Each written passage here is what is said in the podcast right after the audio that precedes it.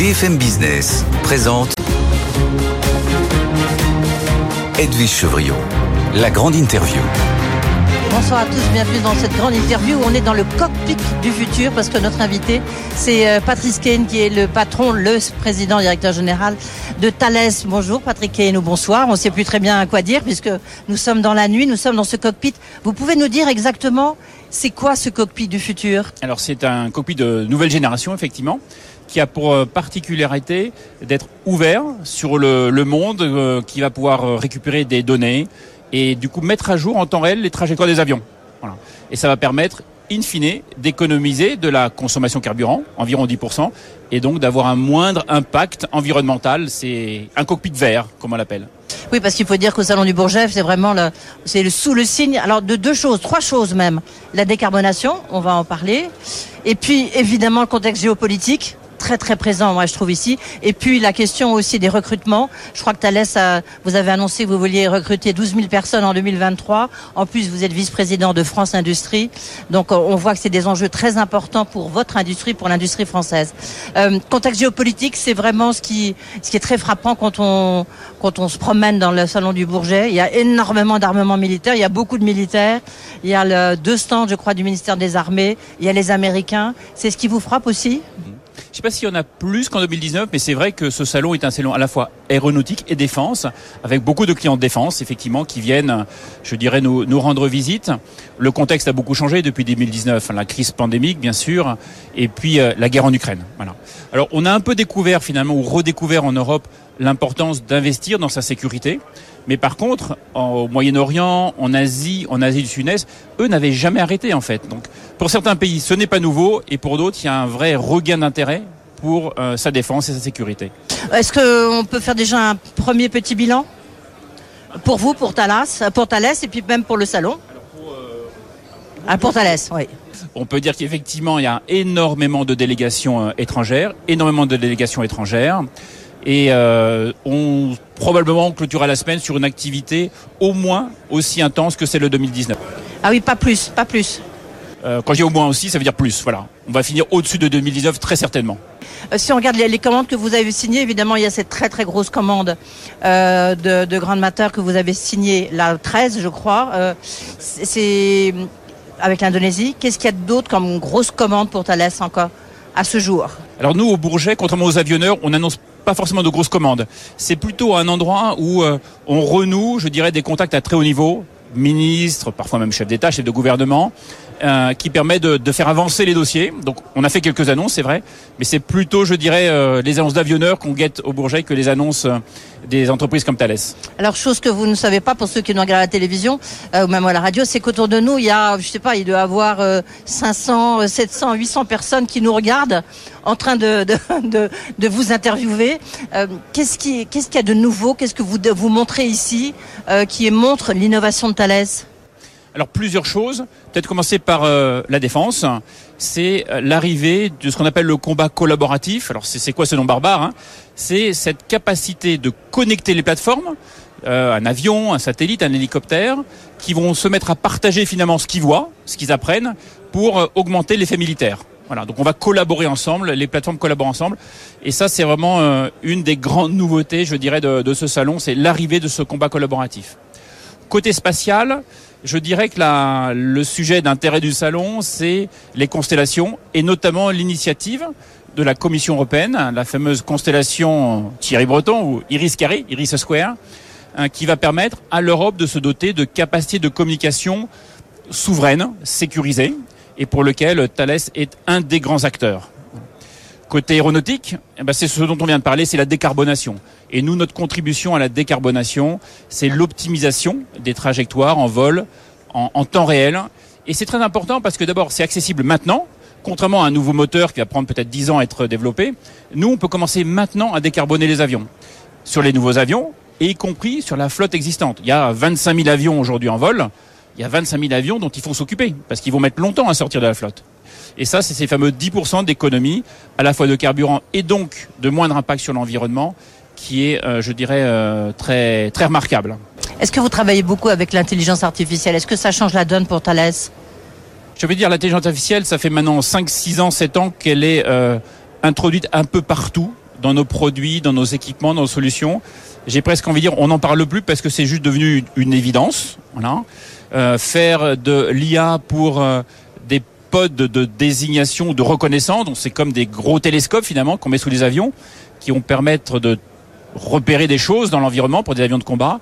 Eh bien effectivement, l'intelligence artificielle va aider le pilote qui peut pas absorber toutes ces données euh, en, pendant une mission à repérer des cibles d'intérêt. Voilà un exemple, mais de l'IA maintenant on en trouve en fait partout. Euh, Thales est aussi leader mondial des radars, leader. Euh... Alors je sais pas si vous êtes leader mondial dans les drones, mais en tous les cas vous faites beaucoup de drones. Euh, vous pouvez peut-être du reste nous, raconter qu'est-ce que vous avez fait en Ukraine? Je ne sais pas si vous pouvez nous le dire. Et puis je crois que c'est vous qui allez protéger lors de l'ouverture des Jeux Olympiques de 2024. Alors commençons par l'Ukraine peut-être? Voilà.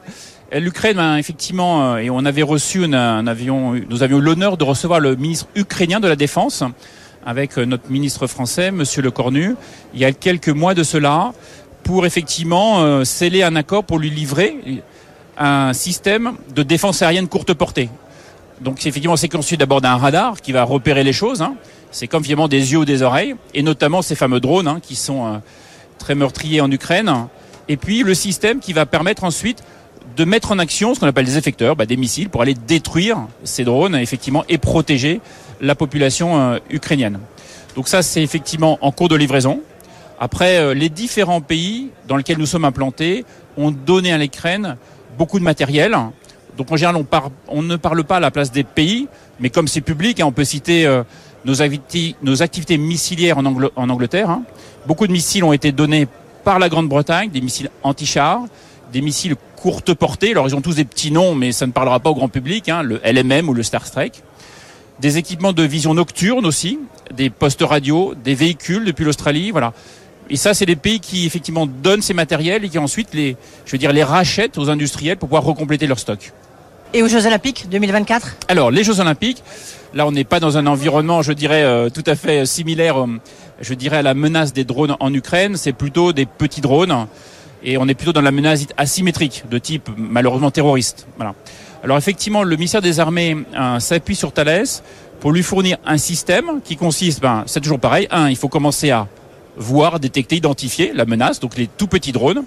Donc ça peut être avec des radars, ça peut être avec des grosses caméras, des détecteurs optroniques, ça peut être avec des goniomètres, donc ça repère les fréquences, et puis derrière, les classer, les identifier, et puis traiter la menace, c'est-à-dire les paralyser, les détruire. On peut brouiller par exemple les télécommandes des drones ou le signal GPS. Euh, on, voit que les drones, il y en a partout hein, quand on se promène au salon du Bourget.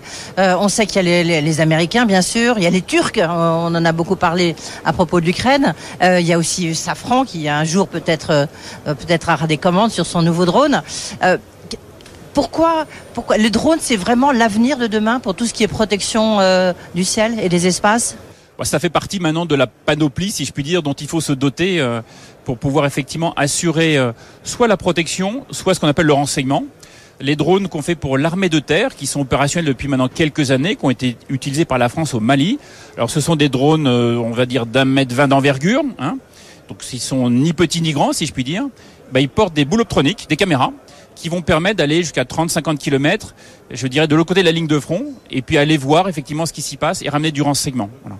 Donc ça, c'est en utilisation depuis par l'armée française depuis maintenant quelques années. Mais vous faites, par exemple, vous, vous euh, chez Thales, vous avez fabriqué combien de drones depuis le début de l'année ou en 2022, juste pour avoir une, euh, voyez, une, une évaluation? Pour l'armée française, ça se mesure en, en unités. Hein. C'est quelques unités, bien sûr. Hein, voilà. Maintenant, c'est un marché qui, qui, si on regarde devant nous, a un potentiel effectivement très important, mais qui s'est pas encore, je veux dire, concrétisé euh, par des commandes euh, immédiates. Si je reviens un instant sur les radars, le, le Grand Master, le Grand Master que vous avez euh, vendu là, vous en fabriquez parce qu'il y, en a deux. Il y en a un qui a une portée de 400 km et l'autre qui a une portée de 200 km. Hein, non, si je me trompe pas. Voilà. Est-ce que c'est vraiment ce qu'on vous demande le plus en ce moment? Oui, en fait, euh, la guerre en Ukraine, mais je pense que pour d'autres pays, c'était même évident avant cela, a remis, je dirais, en lumière l'importance de protéger le ciel aérien, de, défendre finalement, de protéger. Et, exactement. Et pour ça, ben, le début de la protection, encore une fois, c'est voir. Et un radar, c'est comme des yeux ou des oreilles. Ça va finalement voir ce qui se passe dans votre ciel. Donc les 400, les GM 400, ils voient plus de 500 km. Et puis euh, leurs petits frères, si je puis dire, les 200, voient, je dirais, un peu moins loin, mais de manière encore plus précise par contre, et notamment pour repérer ces fameux petits drones qui ont, je dirais, euh, qui sont plus difficiles à, repérer parce qu'ils sont juste plus petits. Je ne sais pas si vous vous rappelez de cette phrase qu'avait dit le président Macron lors de sa revue stratégique. Il avait dit aux Français, euh, aux, à vous, aux industriels français, il faut arrêter de faire trop de, sophistication. Vous êtes d'accord avec lui? C'est peut-être un défaut français. Il faut être efficace, il faut être en économie de guerre. Alors en, fait, il faut les deux. Hein. il faut à la fois des choses qui sont robustes, résilientes, parce qu'on voit effectivement dans des conflits de haute intensité, la robustesse a toute son importance.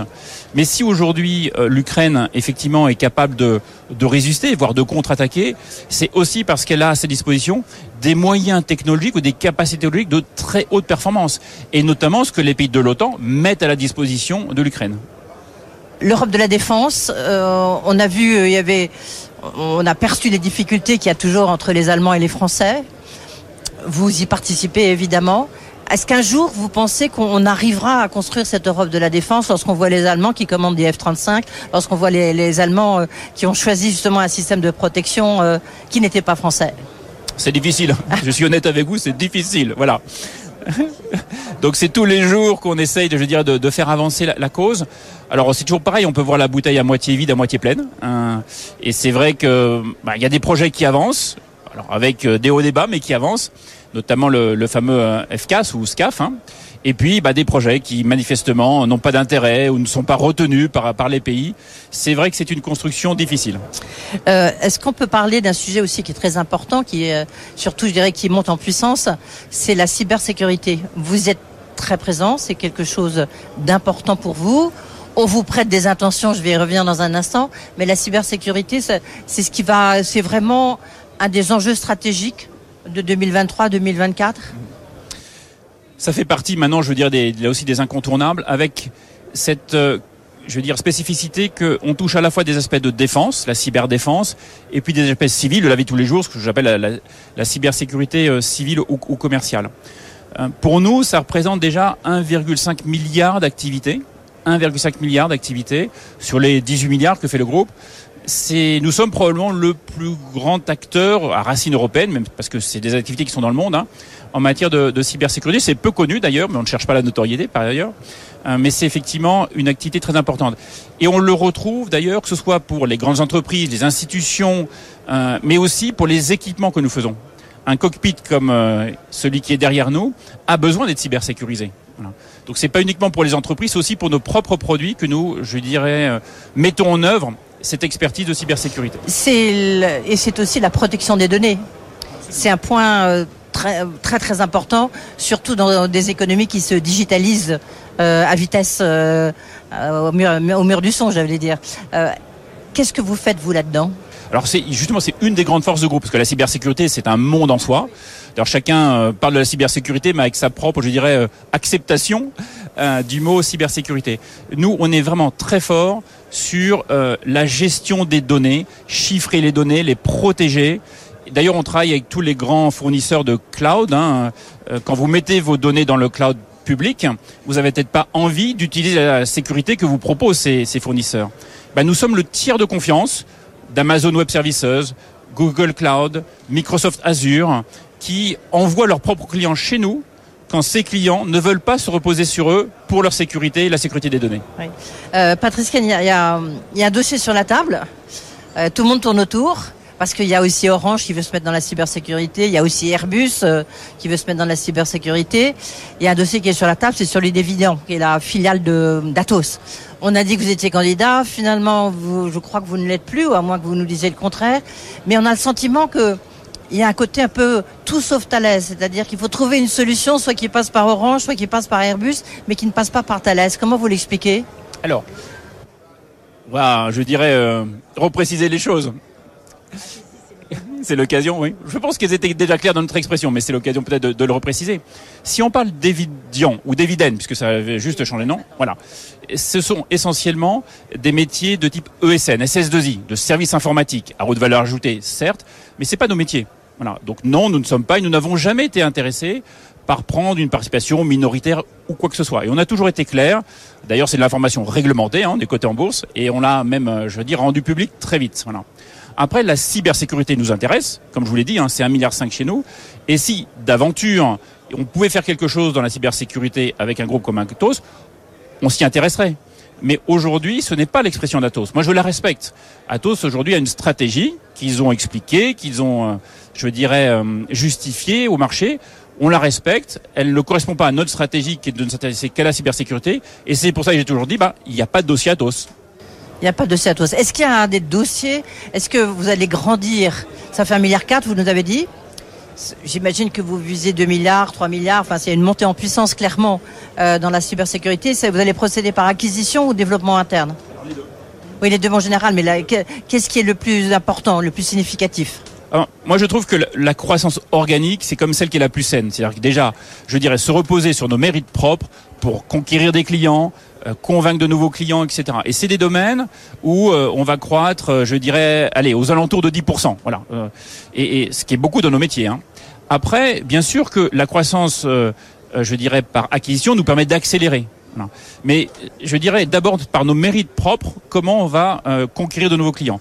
Ceci dit, on vient d'annoncer un projet d'acquisition en Australie d'une société de cybersécurité d'une centaine de millions d'euros. Donc voilà, d'un milliard cinq, on va passer à un milliard six. Alors c'est une OPA, il fallait jusqu'au bout de l'OPA.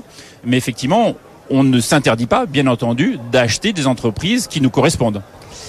Un enjeu très important pour vous aussi. Euh, qu'est-ce qui n'est pas important pour Thales, surtout ici au Salon du Bourget? C'est le spatial.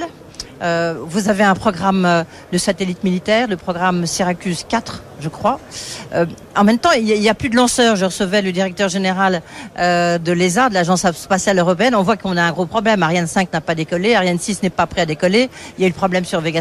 Bon, est-ce que ça ne retarde pas votre programme? Alors pour l'instant, non. non. Bon, la plupart des satellites que nous avons annoncés le sont pour des clients privés.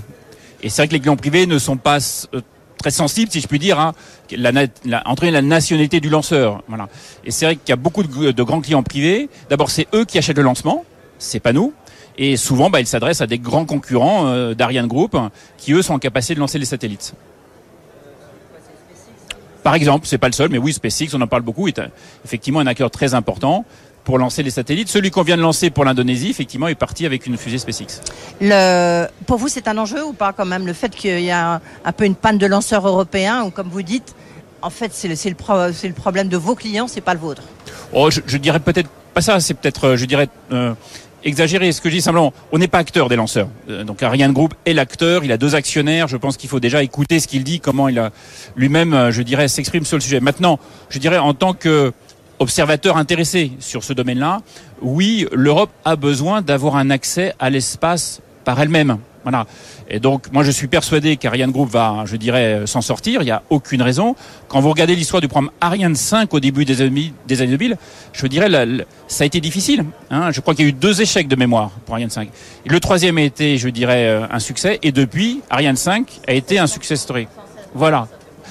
Et donc, je pense, dans l'industrie, il faut accepter aussi le risque. Je ne dis pas que c'est bien d'échouer, mais il faut accepter le risque, sinon ça veut dire qu'on n'innove plus. On va finir par la Lune avec plaisir. Hein on va finir par la Lune quand même. Euh, tout le monde rêve d'aller sur la Lune. Visiblement, c'est quelque chose qui se rapproche. Moi, c'est ce que j'ai appris vraiment en, en se promenant ici au Salon du Bourget, encore une fois. Vous, vous avez l'ambition de créer une station spatiale lunaire. C'est quoi? Alors, en fait, on est un grand acteur, effectivement, de l'exploration spatiale. C'est peut-être pas très connu. C'est des métiers fantastiques, j'avoue, moi qui me passionne. Euh, si on regarde déjà la station euh, spatiale internationale, à peu près la moitié des modules pressurisés ont été faits par notre filiale Thales Alenia Space. C'est vraiment, euh, je dirais, une, une expertise fantastique que nous avons en interne. Alors, pour effectivement cette station qui sera en orbite autour de la Lune. Oui, nous avons été retenus dans ce programme pour fournir une grande partie de ces fameux modules euh, pressurisés. Alors là, c'est pour dans 4-5 euh, ans de mémoire euh, qu'on est... Ah bah oui, mais il faut se dépêcher, absolument, on y travaille. Ah bah justement, ça fera le lien, peut-être dernière question, avant-dernière question.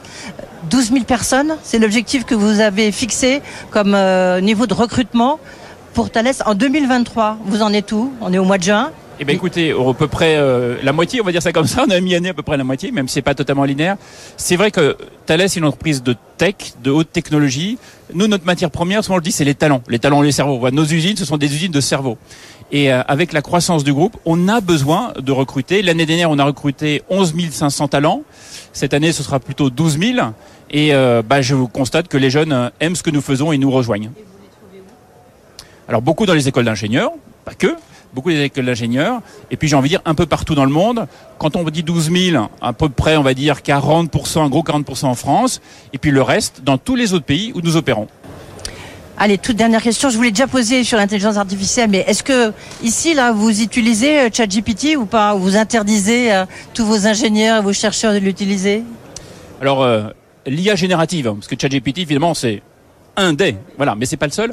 Euh, L'IA générative, nous on s'y intéresse dans des domaines particuliers qui, je veux dire, pas celui du grand public, celui de, de l'assistant conversationnel qui est assez rigolo, mais qui franchement n'est pas très bluffant c'est celui de la génération de code. Quand on code, quand on produit du code, effectivement, il y a cette IA générative qui peut nous aider à aller plus vite pour générer du code, je dirais, sans même que l'ingénieur logiciel lui-même le pense et l'écrive. Voilà, on y travaille. Ça pose quand même quelques problèmes. Propriété intellectuelle, cybersécurité, par exemple, euh, et puis aussi localisation des données qu'on envoie à cette IA générative pour nous générer ces codes de manière automatique. Merci beaucoup. Il y a beaucoup de craquements dans votre cockpit du futur. Il faut s'inquiéter Non, il y a une mezzanine où il y a une petite fête euh, au premier étage. Ah ben voilà, c'est ça. Merci beaucoup Patrice Ken de nous avoir reçus donc dans ce cockpit du futur qui fait économiser puisqu'ici on parle beaucoup de décarbonation. Euh, merci beaucoup. Bonne soirée.